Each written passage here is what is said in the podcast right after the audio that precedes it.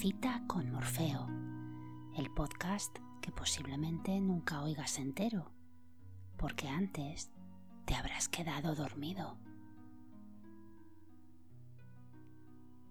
Mi nombre es Teresa y estoy aquí una noche más para acompañarte un ratito antes de que des por terminado el día.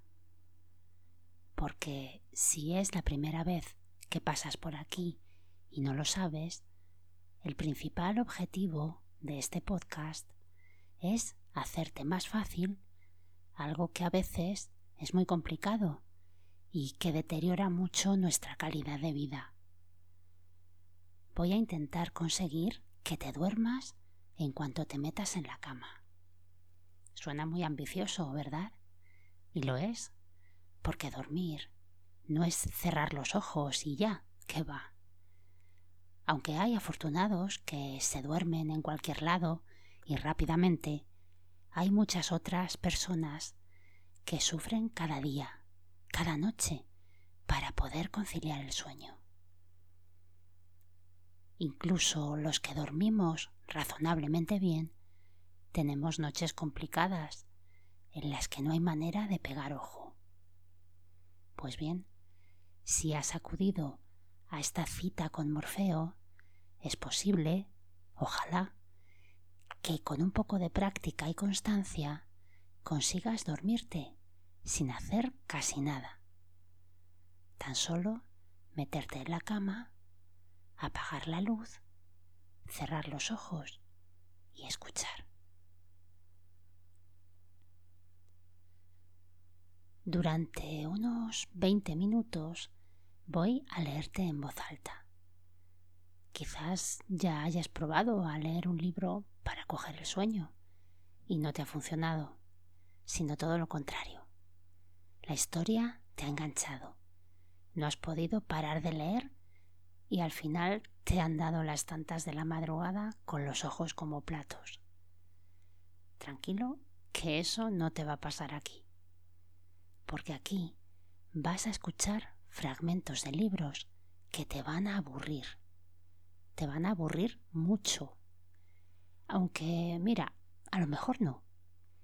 Quizás el tema realmente te interese, pero te aseguro que la forma en que están escritos no es precisamente la más estimulante, porque son libros de otras épocas, con un lenguaje de otros tiempos, y que a poco que pongas de tu parte, te relajes y te dejes ir, te van a dar mucho sueño. Por supuesto que este podcast no es un simple somnífero sin efectos secundarios. También es un espacio que puedes escuchar de día, claro. Y más aún, puede ser la chispa que te lleve a leer más.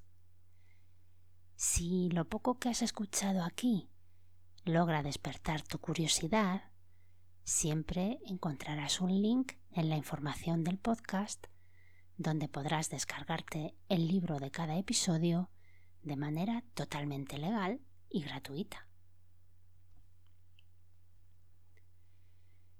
Y ya sin más preámbulos, vamos con el libro de hoy. Se trata de un número suelto, el del año 1892, de un almanaque gastronómico a cargo de una celebridad de la época en el sector, Ángel Muro. En él, aparte del santoral, anécdotas y consejos propios de los almanaques, encontraremos recetas de lo más variado, escritas por autores de la época, algunas de ellas incluso en verso. Vamos con ello. Almanaque de Conferencias Culinarias de Ángel Muro. Primer año, 1892. Este almanaque contiene fórmulas culinarias escritas expresamente por una serie muy larga de autores, además de las mil y unas simplezas que constituyen el ritual de todo almanaque hállanse en este recetas de platos ordenados, inventados o confeccionados por otro montón de autores. Obra de texto en todas las casas en donde se coma bien y sepan leer los que comieren. Primera edición, 5.000 ejemplares. Madrid, Librería de Fernando Fe, Carrera de San Jerónimo 2, 1891.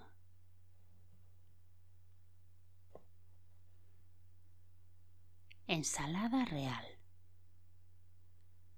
Cuentan unas viejas páginas de la época del marqués de Villena que el rey, don Martín de Aragón, era gran partidario de las ensaladas diuréticas y abusaba del apio y de la col extraordinariamente.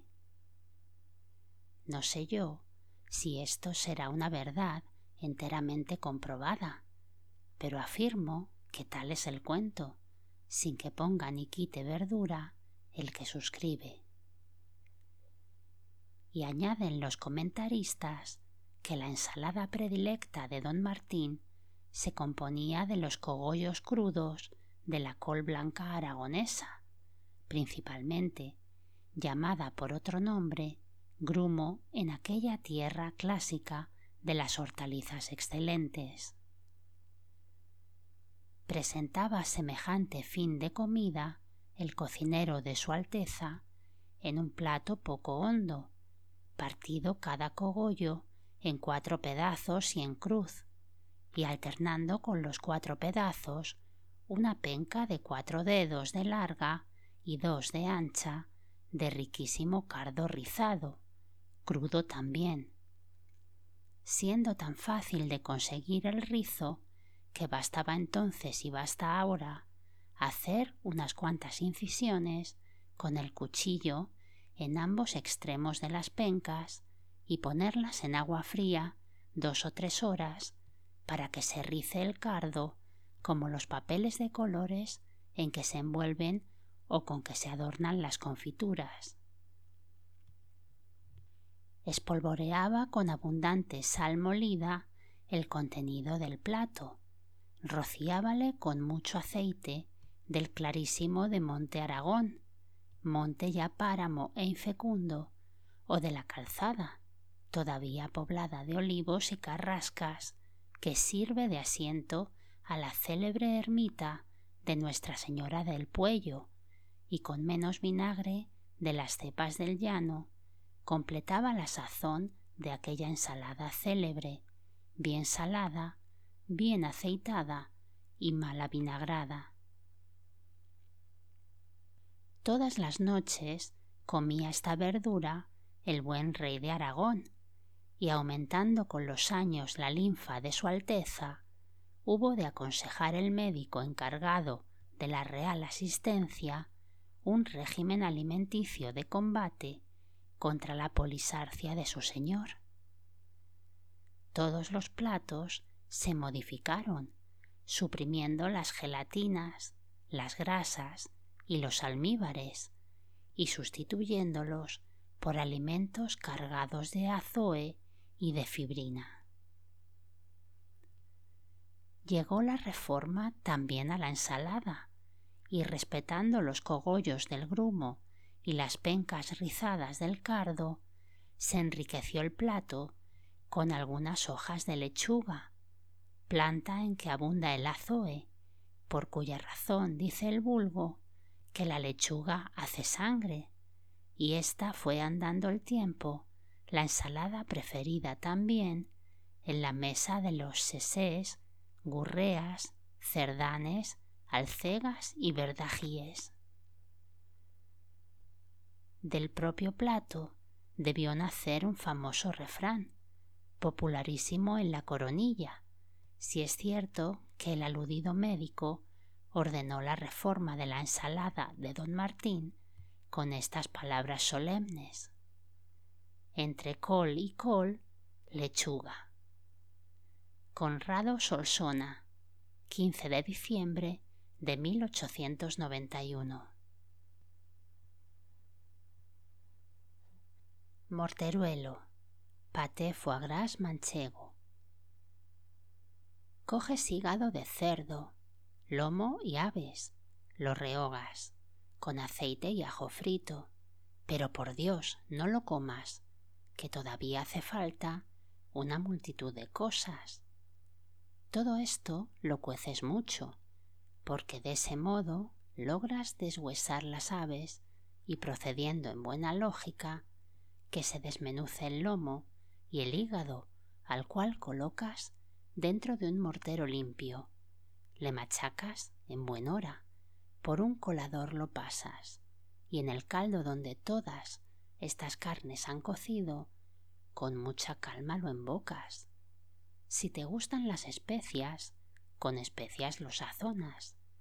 Después rayas pan, lo echas en el caldo, se incorpora a las referidas carnes y todo una pasta forma que sacas incontinenti. En grandes tarros colocas, lo conservas algún tiempo, librándolo de las moscas, y si quieres te lo comes, y si no, no te lo comas, que cada cual es muy dueño de su estómago y su boca. Tomás Luceño, 18 de diciembre del 91. Gofio. Harina de trigo, cebada, maíz o garbanzo que ha sufrido una torrefacción adecuada antes de someterse a la molienda. Es un alimento propio y muy usado en las Islas Canarias. Tiene su origen en los guanchos, raza primitiva de aquel archipiélago. Se hace de todos clases de granos, pero principalmente de los indicados, siendo los más apreciados para el caso los tres primeros, y sobre todo el maíz, por el buen color y exquisito aroma que da al producto. Constituye la base de toda alimentación de la clase obrera y jornalera, sobre todo en la dedicada a las faenas del campo, a la que le hace las veces del pan y al cual prefieren generalmente, más que nada, para acompañar ciertos guisos de su peculiar y reducida cocina, muy apreciados por su paladar, que por cierto, y dicho sea de paso, si no son de una gran alimentación, son muy sabrosos y agradables, especialmente cuando se les saborea en familia entre las alegrías que preceden y acompañan al festín en que un extraño toma parte. Este pan, llámese así, se fabrica en el momento de necesitarlo, minutos antes de comer, amasando el gofio con agua o leche, comúnmente con agua, hasta darle una consistencia adecuada para poderse hacer fácilmente una pelota más o menos grande con la mano. Para esta operación se valen de lo que llaman un zurrón, que es un saco forrado de una piel de cabrito, que han tenido cuidado de sacar entera, menos la parte de cuello y cabeza que le sirve de boca para entrar las costuras que sólo se encuentran en los sitios correspondientes a las extremidades del animal. Allí dentro llevan su gofio al campo y en el momento supremo echan dentro el agua necesaria, sobando y apretando exteriormente el saco con las manos. J. García del Castillo Madrid a 18 de diciembre de 1891.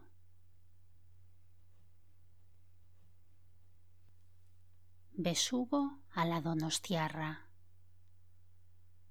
Cuando llega en Madrid la Nochebuena, sufro más que nunca la nostalgia de San Sebastián, mi pueblo, y se avivan en mi mente los recuerdos de la niñez de los nacimientos, de los aguinaldos y del besugo.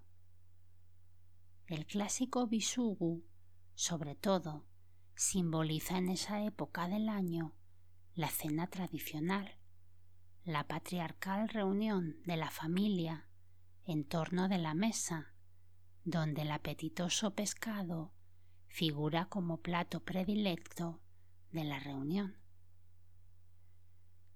Comer en Madrid el besugo mientras ruge el noroeste en las calles y llega lejano el estrépito de las olas como en San Sebastián es imposible, tan imposible en mi concepto como aderezarlo y servirlo tal cual se adereza y se sirve allí, fresco, sabroso, aromático, con dejos de océano, con blanca carne, ni blanda ni dura, con tostada piel que cruje entre los dientes, regalo del estómago y delicia del paladar.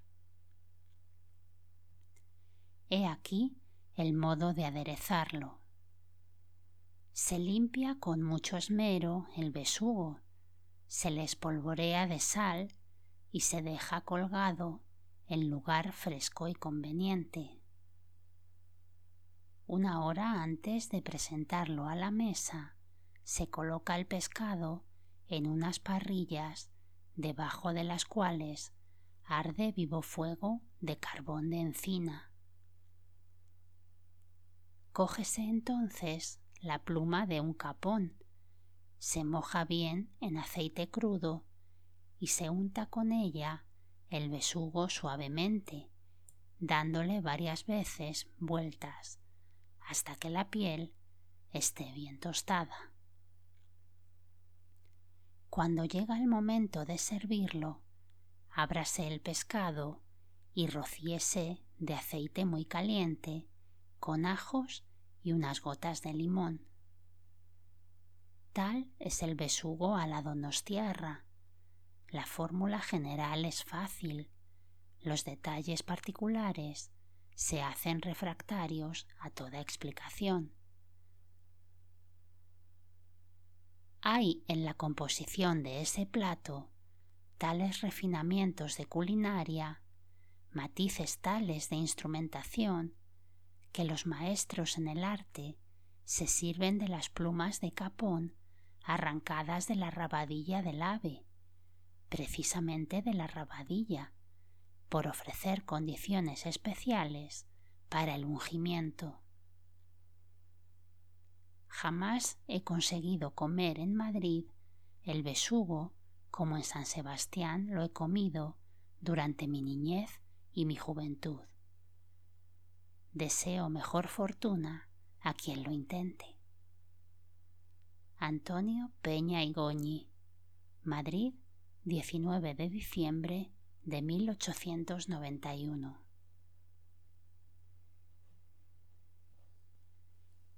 Huevos crudos. Solo así me gustan. En una copa echo la yema y la clara de un huevo fresco y con una cucharilla y un polvito de sal molida lo revuelvo y bato hasta que se me cansa la mano.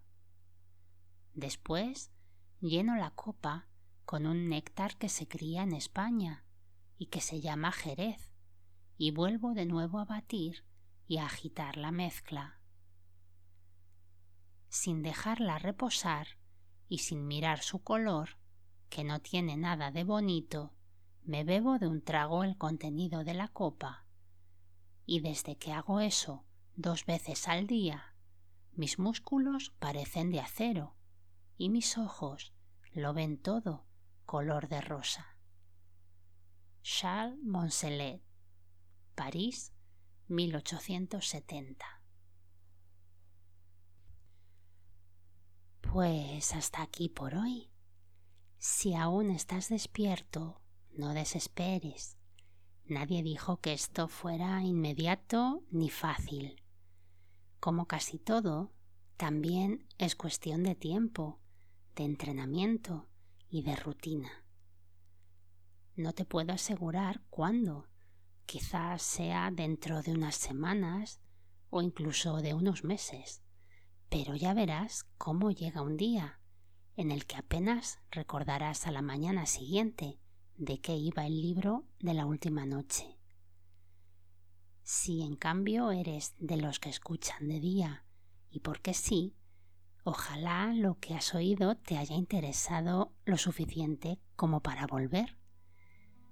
Tendrás un nuevo episodio de Cita con Morfeo el próximo domingo. Y si te ha gustado el libro de hoy o quieres ver de qué iban los anteriores, puedes encontrarlos todos con sus correspondientes enlaces en el blog del podcast citaconmorfeo.blogspot.com. Y ya sí, esto ha sido todo de momento. Que tengas una feliz semana y de nuevo muchísimas gracias por la escucha. Que descanses. Dulces sueños.